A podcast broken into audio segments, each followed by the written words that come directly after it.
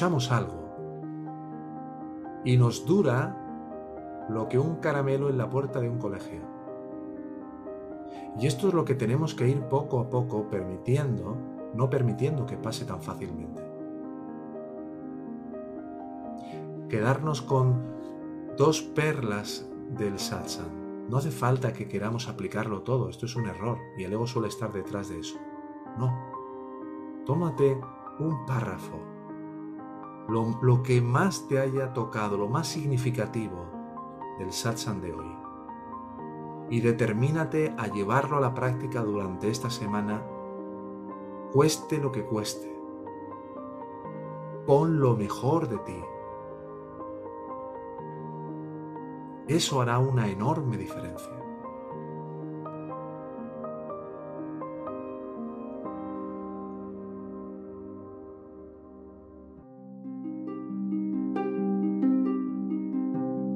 Entonces me he acordado de una historia que a mí me ayudó mucho, que es que un caballo se cayó en un pozo y entonces el dueño quería rescatarlo porque era de mucho dinero y le intentó sacar del pozo y no podía y no podía. Entonces el dueño decidió enterrar el caballo.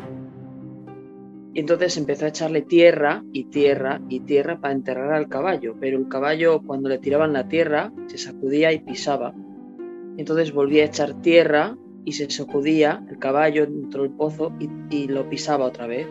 Entonces así el dueño empezó a echarle tierra constantemente y el caballo se volvía a sacudir volvía a pisar la tierra y poco a poco el pozo se fue llenando de tierra.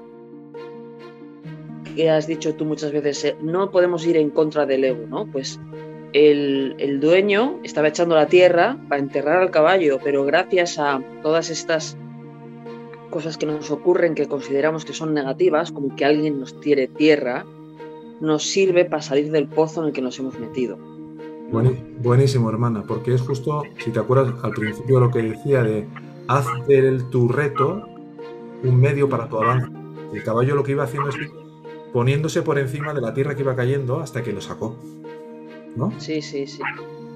Y mi frase preferida, porque no me gustan los tatuajes, pero es si te caes 11 veces, levántate 12. Da igual las veces que te caigas, pero tú, tu obligación, está permitido caerse, pero es obligatorio volverse a levantar. Lo bueno de esto es cuando tú haces de tu lema tu vida.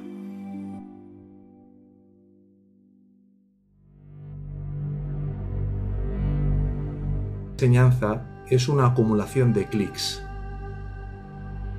Cada clic es como si fuera haciendo una perforación cada vez más honda, retirando.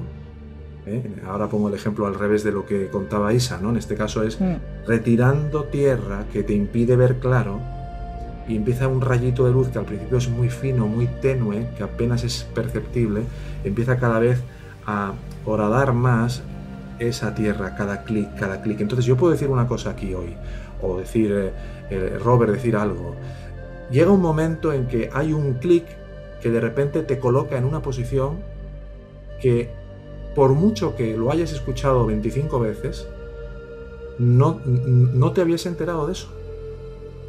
Sí.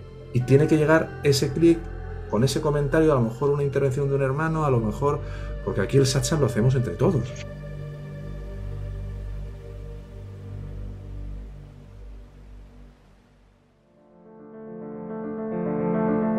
Ya sabéis, ¿no? La magia del satsang, por decirlo de alguna manera, la cantidad de cosas que, los que lleváis sobre todo más tiempo, la cantidad de concatenaciones, de elementos que hacen que de repente se produzcan esos clics, a veces es, bueno, para cualquier persona muy racional, incomprensible.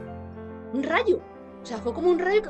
Y era la gracia hablando a través de ella y en el momento en el que yo estaba pasando era como que lo que necesitabas.